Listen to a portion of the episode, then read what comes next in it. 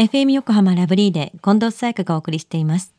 水曜日のこの時間はもっと知りたい保険ナビ。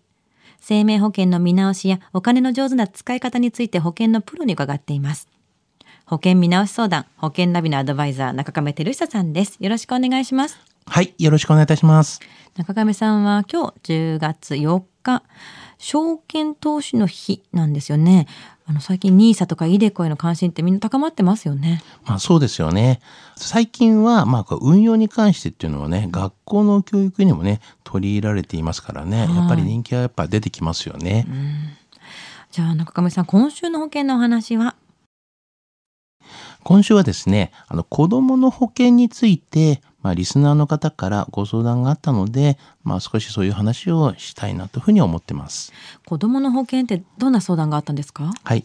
あの、まあ、奥様のね、実家にですね、家族で里帰りをした際に、あの、小学生のお子さんが、まあ、体調をね、崩してしまって、まあ、3日間ほど、こう、入院したそうなんですよ。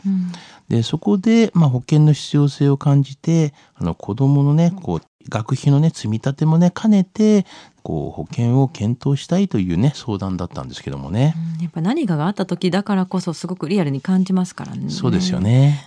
で今回のご相談にあった学費の積み立てにもなる子供の保険教えてください。はい。あの、子供の保険とはですね、まあ子供のまあ教育資金を貯めることを目的としたまあ保険商品なんですけど、まあまあ一般に言われる学資保険というようなものなんですけどね。はい。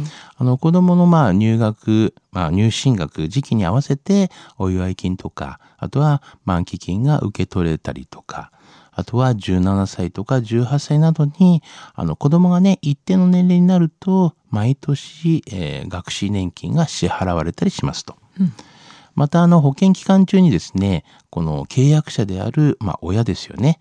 あ親がもし、まあ、死亡してしまった場合とかは、まあ、その後の保険料が免除されると。まあ払わなくていいよというようなのが、まあ、子供の保険の特徴なんですけどね。なるほど。で、ちょっと注意していただきたいことがありまして、まあこういったね、あの、こう積み立てのやつなんですけど、まあ医療保障とか、あとは育英年金などのね、こう特約がね、ついているタイプっていうのがあるんですけども、まあ万一の時に、まあ手厚い保障が受けられるけれども、まあその分ね、保険料も上乗せされているよということなんですよね。高くはなるよねうん。あの、単純にね、学習保険のみを、まあ、受けるタイプに比べるとですね、どうしても保険料っていうのは結構割高になりますよということは注意してほしいですね。まあ、あれこれね、でも子供のためを思ったらなんかこうつけたくなっちゃう気持ちもわかりますけど。それわかりますね。えはい。じゃあ子供の保険を考える上で知っておきたいポイントは？はい。あの、まあ、ポイント、まあ、医療保険のね、話に戻しますと、まあ、現状でも子供が15歳年度末や18歳年度末までの間は、まあ、医療費が無料。まあ、または少ない負担でね必要な医療を受けられます。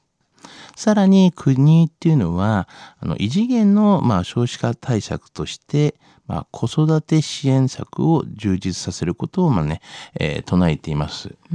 まあ、こうしたこの環境下では、あえてコストをかけて、まあ、民間の医療保険にね、子供を加入させる必要性は、まあ、低いというようなふうには思いますけどね。まあ、国がどれくらい動いてくれるのかっていうのを見ながら自分の子供にどういう保険をかけるかっていうのはもうこれ動くものですからずっとチェックしながらですよね。そうなんですよね。まあ、一定金額とかね、そういう一定の決まりではないのでね。はい。はい。さあでは今日の子供の保険について知得指数は？はい。95です。はい。あの、子供の保険は、まあ、地域によってですね、まあ、補助がある地域もありますし、まあ、年齢も何歳までというようなこともね、統一しておりません。まあ、一人一人のね、状況に合った保障を、まあ、考えなければと思いますよね。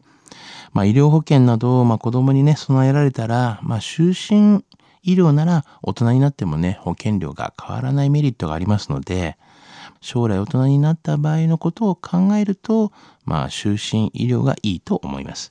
また、まあ、貯蓄もですね、考えているならば、まあ、こう、健康お祝い金があるようなね、医療保険とか、はい。あとは、あと、変額のね、医療保険などもいいとは思いますよね。ぜひ検討してください。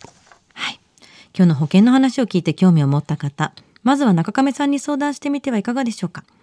無料で保険見直しの相談に乗っていただけます。インターネットで中亀と検索してください。資料などのお問い合わせは FM 横浜ラジオショッピングのウェブサイトや電話番号045-224-1230 045-224-1230までどうぞ。そして最後に保険ナビはポッドキャストでも聞くことができます。FM 横浜のポッドキャストポータルサイトをチェックしてください。もっと知りたい保険ナビ。保険見直し相談、保険ナビのアドバイザー、中亀照久さんでした。ありがとうございました。はい、ありがとうございました。